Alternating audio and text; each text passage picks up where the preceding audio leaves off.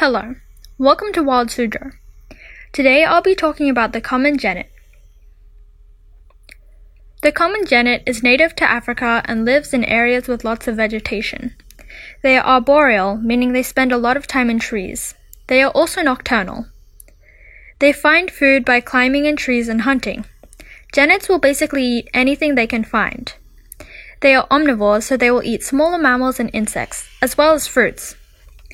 Predators of this animal include servals, caracals, leopards, honey badgers, and large owls. Seeing as it has so many fierce predators, you would assume that it has a special or unique strategy for protecting itself, but it actually just relies on running or climbing away. That may be another reason it spends so much time near trees. Common genets aren't endangered, but they are hunted for their gray and black fur. But something that does slightly help is that they can make their fur stand up to make themselves look a little bigger.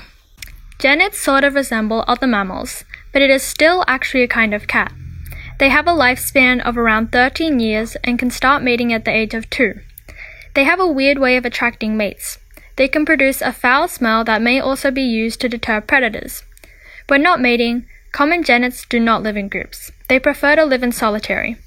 These animals are quite small, weighing around 4 pounds and being 2 feet long. They are white and grey with black spots all over, and they have a striped tail, similar to that of a lemur. Wild Suzhou, I am Palm Tree, and thank you for listening.